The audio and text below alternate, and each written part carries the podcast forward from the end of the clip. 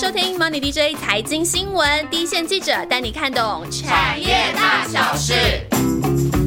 Hello，大家好，我是欣杰。上一集的节目里面，叶强就有特别说，我们就是一个冷门股专业户。我必须说，这节留言回响非常的大。但是我一定觉得这句话要美化一下。怎么说？我们也是发掘珍珠股的专业户才对呀。因为好东西是不会寂寞的嘛。后面经过市场打磨之后，就会发光发热了。那长期追踪我们节目，就可以感觉得出来，我们其实是相对来说比较重视价值投资的一群人。所以在我们节目里面呢，我们都喜欢介绍一些比较。长远的趋势，或者是说这个趋势可以看得比较长，像我们之前介绍过几个，呃，长期供需吃紧都可以看两到三年的族群，像是 A B F 载板啊、生化价族群啊、第三代半导体啊这一些。那今天要跟大家介绍的，也是未来要看两到三年的长线趋势哦，就是功率导线架。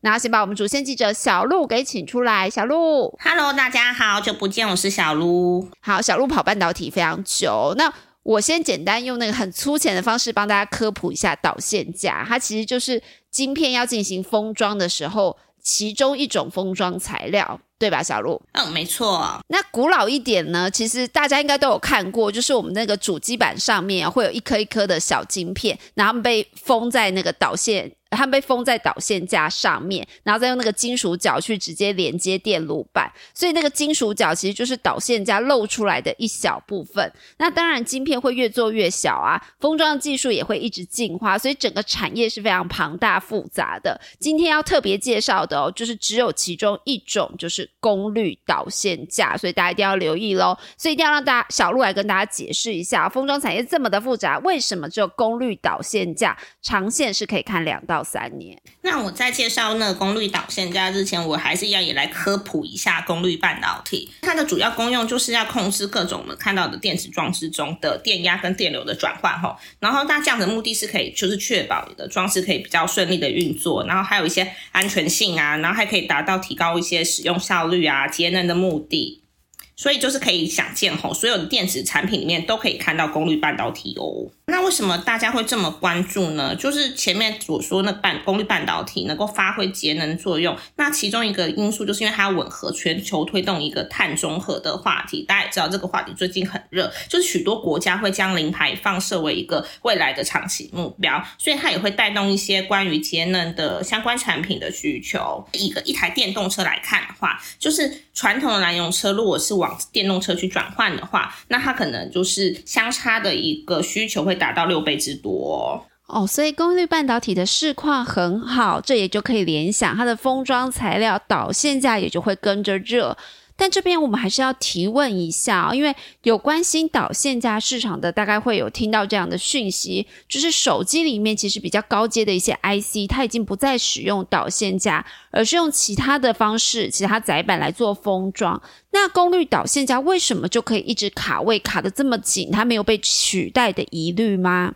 对啊，就是如果其实用材料端来看的话，其实功率半导体的关键封装材料其实就是导线架哦。它的主要材质是铜，而铜的散热跟导电效果都比较好。所以说，如果虽然就是 IC 封装材料有很多的变化，但是功率要搭配的封装材料未来还是会以铜铜这个材质为主，就是难以被取代。那也刚好会搭上这波功率大爆爆发的浪潮哦。哦，所以关键是在传导性，因为功率半。导体它需要的传导性跟散热啊，要求都会比其他半导体元件来的高。那铜呢，又是目前在传导性、散热，甚至是价格上是最有共识的材料，所以是不太可能被取代的。那我这边来分享一个小故事。那大家就是不管是从报纸上啊，或是各个各个地方都有听到说，电视上都说最近哦，封测跟材料的产能就非常非常紧哦。昨天的日月光法说会上面也说，他觉得到材料到明年也还是继续紧。那所以就有一个导线架的厂商就跟我说，现在就是导线架完全是一个卖方市场，就是。就是外海外的客户也罕见的会亲自打电话过来拜拜托要保留产能，那客户就跟他们说，现在就是要掌握原料才会有业绩，也就是一种得料者得天下的概念。哦，所以材料厂在这波半导体的热度之下，它变得反而是变得非常炙手可热哦。以前只是一个呼之即来挥之即去，现在不同了。现在我要来拜托你，一定要替我保留一点产能。那台湾在半导体产业一直都是扮演很重要的角色，在功率导线架方面，大家应该非非常的意外。其实台湾是扮演这个产能市占率龙头的角色。对的，台湾有两家非常关键的功率导线加供应商哦，然后龙头就是顺德，那个股号代号是二五二三五一，然后借零五二八五，他们分别占据市占一二名的位置。那龙头顺德，它是一九六七年成立的，它最初是用炮弹壳做一项是手牌小刀，也是他们文具系列的一个经典的产品。然后之后再运用相关的技术，然后跨入到导线架的领域，所以他们拥有很资深、很长年的一个金属加工的经验。那他们目前的大股东是日商三菱，也获得获得像是异形铜这样子的技术转移。然后像界岭嘛，那界岭它是在模具开发上拥有很丰厚的资历，然后它进一步把它应用到就是导线架的产品上面，然后为客户提供比较高。高度克制化的服务，那就是要讲一下，他之前呢是有透过就是并购这样的方式，然后取得日本 IPN 智慧功率模组的技术，可以应用在高阶的车载饼跟白色家电，所以可以看到两家厂商在技术上已经可以跟材料精，就是身为材料及精密工业大国的日本几乎是平起平坐的哦。嗯，那在客户方面呢，国际大厂大概是怎么样的规模？然后顺德跟界林又有什么样的份额呢？就是说，在客户的结构上的话，那顺德它客户就相对比较集中一点，它的前五大客户在它的营收比重有到七成左右，那其中四家都是国际的大型 IDM。那建林就比较分散一些啦，它是有同时供货给日系、美系、欧系客户，单系客户占营收比重不会超过八趴。那所以你就可以去推测一下，说你看到一些上游这个部分，像是这些英飞凌啊、安森美啊、易发，还有就是台湾的富鼎、大中捷力，还有封装厂杰米，他们最近的业绩很好，股价也很热，所以你就会想说啊，那材料的需求一定也都是很旺的哦。哦，所以其实观察客户的财报表现是一个很好的方法哦，可以来观察顺德跟界林后续营运发展到底是正向还是有什么变数。对啊，尤其就是在一开始我都有提到一些，就是顺德跟界林在功率导线架的市占率是很数一数二的哦。就是呃，顺德目前的市占率大概是十七趴，那界林是位居第二，市占率大概十三趴。那其他在它后面的排名的话，都在约一成以下。那而且它已经离以前就是三井高科等日本大厂，所以就是国际台大厂的财务变化，但对他们的影响可以直接观察。我就也一样，就是跟大家简单一下。就是导线架的产品组合。那你用一个终端应用来看的话，大致可以分成三类，就是消费、工业跟车用。那其中是在消费性产品的部分，就是我们大家知道像那些 PC 啊、B 啊，呃，然后游戏机啊这些的，就属于消费性的产品。可是它其实在这三类之中哦，它的毛利率是最低的哦。然后所以也是过去杀价竞争比较激烈的一个产品类别。那工业所谓的工业用，可能我们会觉得说啊，工业用。不会是家电应该属于消费性，其实不是哦。家电他们是会归类在工业用这一段。那另外还有像现在就是五 G 基地台啊、节能设备等等，就是这些会需要用到比较高端一些的制程技术，所以它的毛利率就会比消费产品来的再好一些。那车用的方方面呢，它的应用面会有像是汽车会用到的马达逆变器，然后变压器。电池管理系统等等，还有车载充电器哦，所以它技术难度是最高的。那目前两大厂就是建林跟顺德，他们的车用占营收比重也都在约四成左右的水准哦。通过并购之后，他们得到了一些技术，而且在卡住了比较重要的一些国际 IDM 大客户之后，不断的。呃，长大跟着这个产业跟着一起长大成长，所以因为这个产业真的算是相对的佼佼者。但其实很多人对于导线架的印象哦，还是那种比较传统的一种金属加工业。到底这个产业呃技术面或者是产业面的江湖一点诀到底在哪里呢？为什么他们可以卡住这些国际 IDM 大厂，一定只要他们的货不可呢？我们赶快来进入我们的彩蛋时间。所以彩蛋我觉得可以讲一些比较呃关于他们的呃经营团队的一些小故事啊。就是导导线架产业其实是一个非常强调高度克制化的产业哈。就除了前面讲说你要拥有技术之外，跟客户的伙伴关系还有共同开发能力也是一个非常非常重要的关键哦。那为什么会这样说？我觉得可以来分享一些他们的小故事。那顺德他现在的总经理跟欧洲很有渊源哦，他以前曾经有在链统大厂实习过，然后夫人也是呃德国华侨，他熟悉很多不同的语言，所以在客户的沟通之上就占有一些语言跟文化上的优势。他更知道怎么样跟欧洲的客户做生意，在这里面的妹妹嘎嘎有很多哦。然后他们在业务的推展上，我觉得有一个可以有个呃分水岭一个转折点来看，他们在呃两千年之前主要都是供应给台湾的封测厂。那大家知道，说因为台湾市场走到一个比较饱和的地步，所以他们知道说应该要去走出大胆的跨出到海外，然后才能够让那个公司继续成长。不过那时候顺德就只是一个可能排名二十几名的一个。呃，导线下市场排名二十几名的一家比较小的公司，那可能海外客户就是觉得啊，你有点默默无名，他比较没有放在心上嘛，所以他们也花了很多很多的时间拜访客户，然后就是去他就是提供免费的模具啊，然后就是用他们的诚意去打动客户，然后最后就是他们有先开始切入的时候是供应消费性的产品，然后再慢慢的获得客户的信任，然后跨入更高阶的产品哦。目前有一家那个欧系的车用 IDM 大厂，然后它大半数的 item 都是顺德独家供应的。那它其实看重的就是呃他们之间的一个信任关系跟共同开发能力。所以就是只要客户给一个 idea，顺德就能找出解决方案。那我觉得比较巧的是说，建林建林的经营团队就是，诶，他非常有日本文化的渊源，然后他跟日本客户的关系也非常好。因为很早之前啊，建你就看到白色家电跟电动车的一个大的趋势，因此它就是呃在同业的牵线之下，它就是去进行一个就是前面有讲到的一个日本的并购案。那那时候他觉得非常兴奋，因为他他能够就是透过这样子的并购去获得如此高端的技术哦，因为这是他们不管怎么样努力都是很难以可以去取得的一个技术。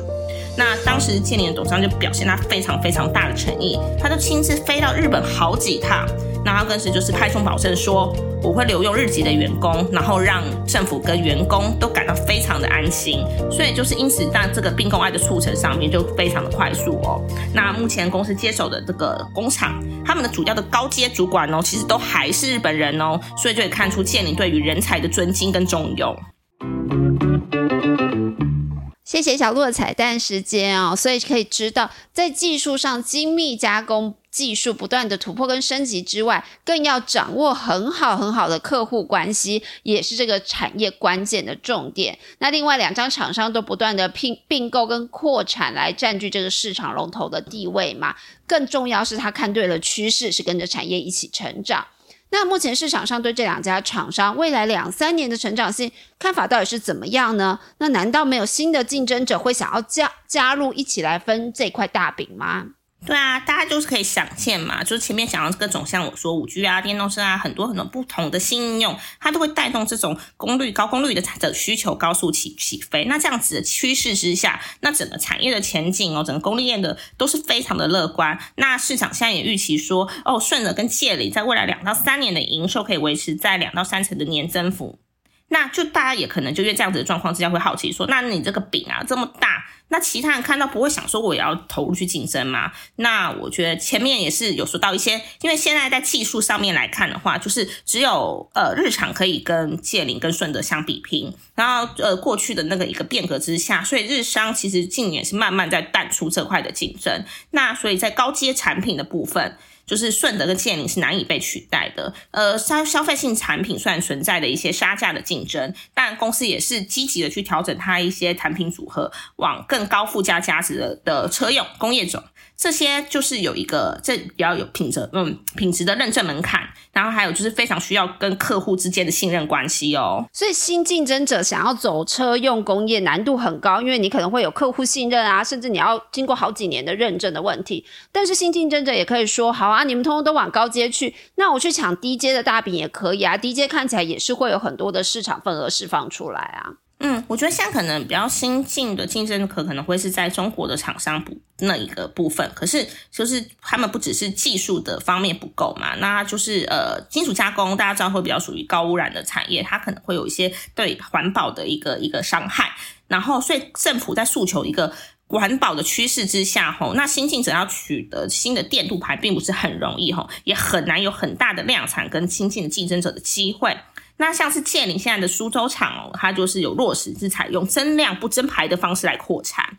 那所以就可以知道说啊，在这样这些种种的限制之下，就是你看，呃，国外的像日本、德国，他们不可能退出淡出市场。然后今年大家没有扩产嘛，那所以就是反观是建林跟高雄，呃，反而反观是建林在高雄跟苏州都有就是扩充产能。那今年终究已经到位，然后有进一步扩产的规划。那顺德的话，他们是通过了台商回流的专案。然后南投新厂预计会是在十一月完工，然后每一期将会扩充二十趴的产能，相对就可以知道他们相对具有优势哦。所以虽然市场成长性很大，但大陆方面有拿到牌照的问题，那高阶的部分有认客户认证的问题，所以短时间其他人要进来分一杯羹是真的很不容易，让顺德跟界林有一个很大的保护伞在这边。但现在市场到底该怎么评价这两家厂商？因为其实可以看得出来他们。股价也是涨了很长一段了。哦，对啊，因为就是金属加工业，就是会被大家看说，呃，会给比较低的 P E 嘛，过去就会觉得是大概十五到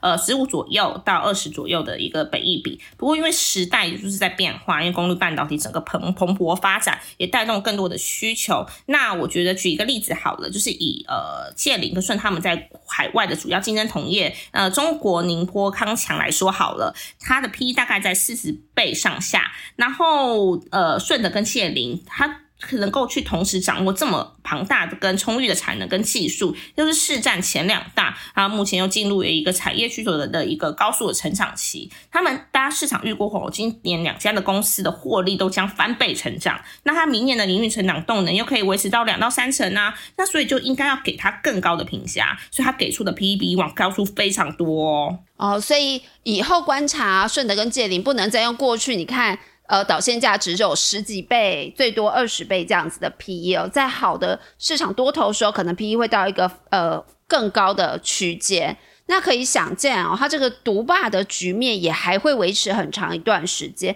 后面到底要留意这个产业的什么变数呢？什么变数出来的时候，你可能就要提高警觉了。我觉得可能现在有个观察的重点，它是风险，然后也是可能之前带动他们一个股价上涨一个反关键的的因素啦，就是铜价。那就是对于导线价业者来讲，说铜占成本的比重大概比例大概会到达大概七成这样子，所以就是铜价一定得去密切观察。那我来先解释一下导线价的一个报价的方式好了。那它除了一些工，除了工费之外，那它还会跟主要会跟国际的铜价联动，然后每一季去做一个调整，然后反映给客户。所以你就会看到说，去年呢，我们的那个铜价一度跌到就是四千多，就是摔个稀巴烂的一个状况之下，所以那时候大家的一个呃，不管是营收获利的状况都不是很好。然后随着现在红价之后回升，逐步回升到现在大概九千多的水位，那它这段时间。就可以享受到一个低价库存的好处。不过，就是其实现在业者也说啊，那当铜价走到这个位置，如此高的水位，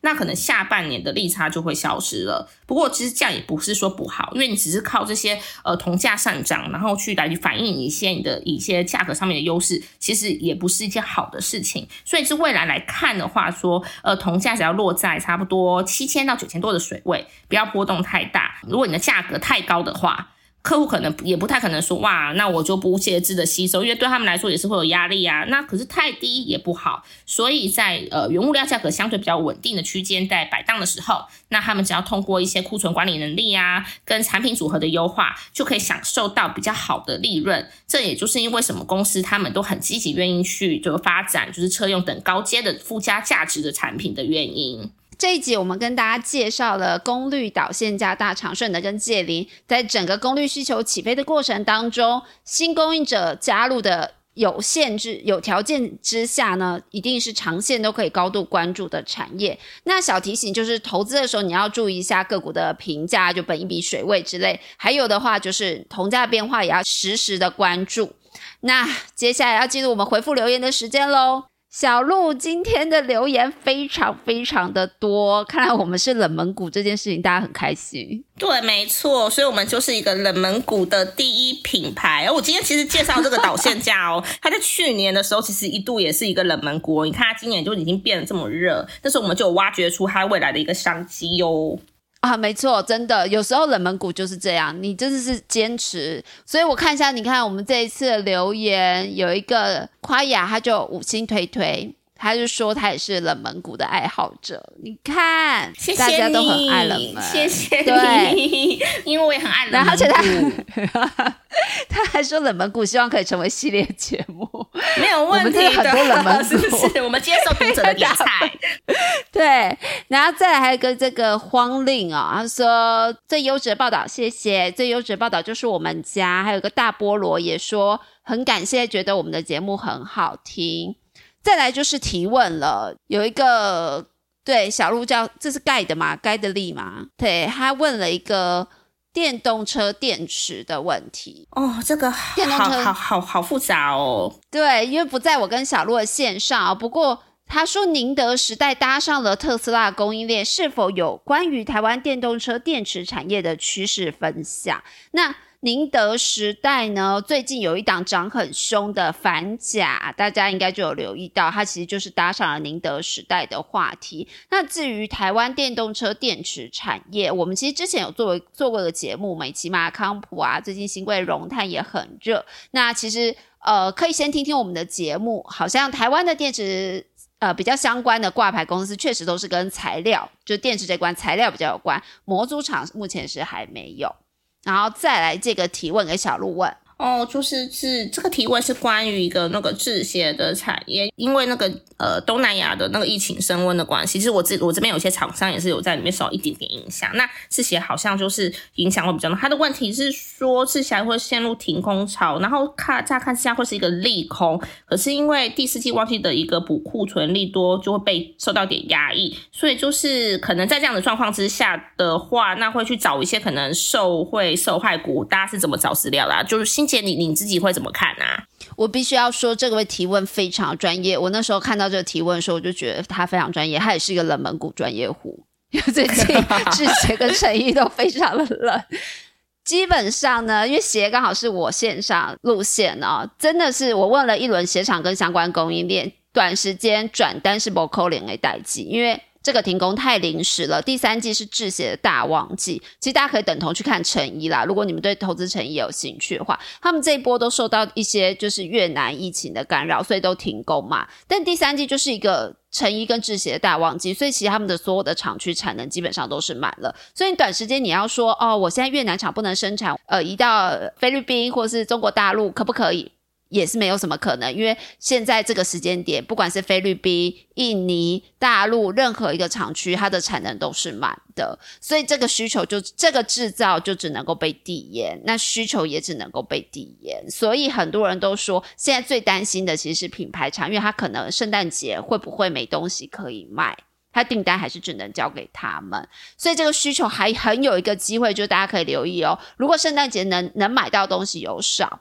那是不是这个需求有机会递延到明年上半年，甚至明年一整年都还是可以看很热？所以我觉得成衣跟制鞋现在算是一个低谷啦，大家可以随时关注一下哦。现在越南跟东南亚的疫情变化，那还有他们的业绩发展哦，可能是可以看到明年一整年的产业哦。因为我觉得你讲这一段也让我觉得非常心得嘛，因为其实之前电子股大家比较担心的是说，就是也是这个圣诞节来的时候，然后可能会造成就是解封嘛，那他们的需求可能会有一些转换，就会觉。他们可能会因为可以出去了，会去买一些这样子的消费性的产品，所以这样可以观察的话，如果他们没有东西可以卖的话，会不会他就反而会去更去多买一些就是电子类的一些，比如说游戏机啊，或是各种的，就是比较电子的消费性礼物哈？我觉得好像其实用这样子的角度去观察的话，可以就是看到就是呃这种那纺织跟那个电子之间的一个消涨需求的消涨的变化哦。哦，很棒，谢谢小鹿。